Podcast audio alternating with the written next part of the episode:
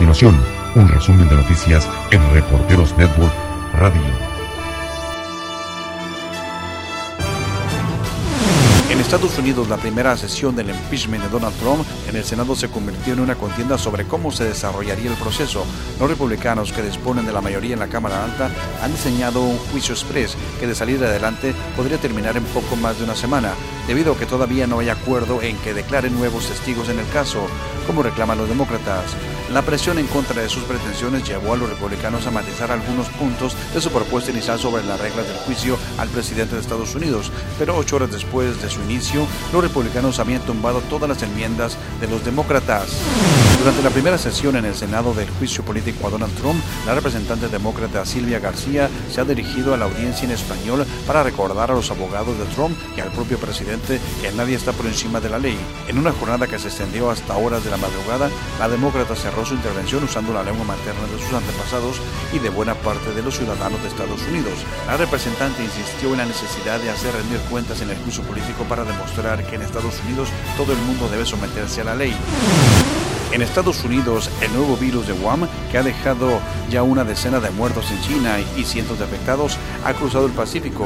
Un hombre de unos 30 años que viajó a esa región china fue diagnosticado con el virus en Seattle, en el estado de Washington, según informó el Centro de Control de Enfermedades de Estados Unidos.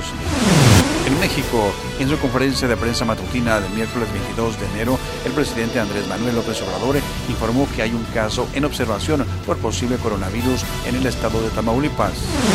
En Inglaterra, el primer ministro Boris Johnson se reunió con Juan Guaidó. El gobierno de España confirma que será la ministra de Exteriores la encargada de recibir a Guaidó, presidente encargado de Venezuela. Ambos países han reconocido al venezolano como presidente interino.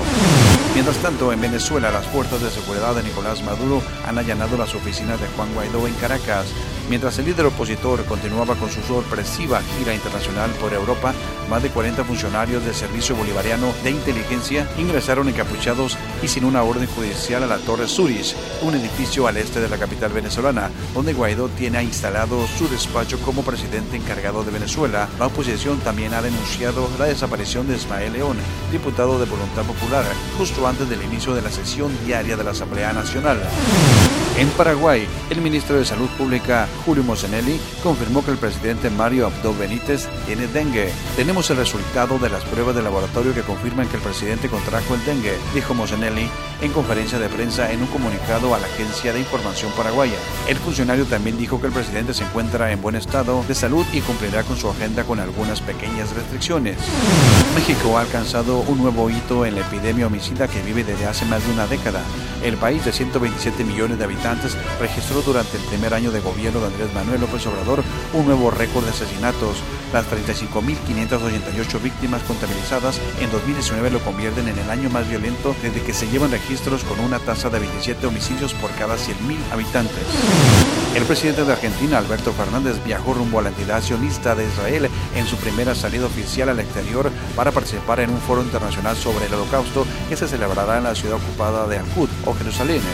Jefe de Estado asistirá este jueves 23 de enero al Foro Internacional de Líderes en conmemoración al Día Internacional de Recordación del Holocausto y la lucha contra el antisemitismo que realiza el Museo de Yad Vashem.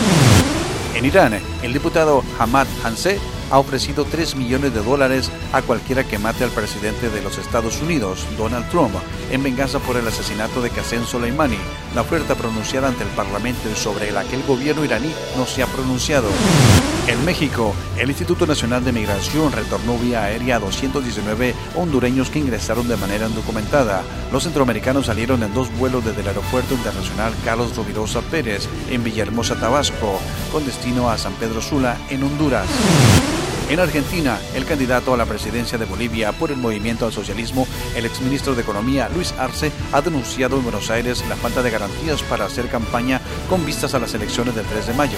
Ahora mismo, desde el golpe de Estado, sufrimos persecuciones y hostigamiento. Exigimos que se cumplan la Constitución y las leyes aún vigentes porque tenemos derecho a expresarnos. También ha expresado dudas sobre la nueva composición del Tribunal Electoral, en el que figuran personas directamente relacionadas con candidatos de la derecha.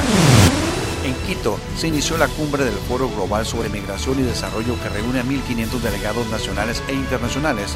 El objetivo es abordar las necesidades de los estados ante los flujos masivos de personas. El éxodo de migrantes venezolanos debido a la crisis humanitaria que vive ese país fue uno de los temas abordados en el inicio del encuentro. El viceministro de Movilidad Humana de Ecuador, Carlos Verástegui, dijo que la Organización de las Naciones Unidas proyecta que 6 millones y medio de venezolanos estarán fuera de su país hacia finales del 2020. Unos 4 millones 700 mil ciudadanos de Venezuela han salido hacia diferentes países, según cifras de la ONU. En Perú, un tribunal condenó a tres años y cuatro meses de prisión a un turista argentino que dañó la ciudadela inca de Machu Picchu. Nahuel Gómez, de 28 años, se declaró culpable en un juicio abreviado y podría retornar a su país una vez que pague una multa de 1.860 dólares por los daños causados al principal atractivo arqueológico y turístico de Perú. Otros cinco turistas extranjeros detenidos con Gómez el 12 de enero, una francesa, un argentino, un chileno y dos brasileños, fueron deportados y tienen prohibido entrar a Perú durante un periodo de 15 años. La estrella del show de televisión Baywatch, Pamela Anderson, contrajo matrimonio por quinta vez, informó el sitio especializado de Hollywood Reporter.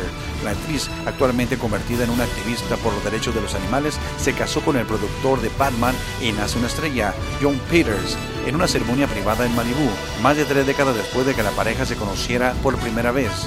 Hay chicas hermosas en todas partes, podría elegir, pero durante 35 años solo he querido a Pamela, dijo el productor John Peters, de 74 años, a The Hollywood Reporter.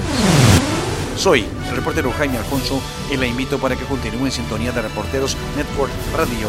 En breve, más información. Esto fue un resumen de noticias en Reporteros Network Radio.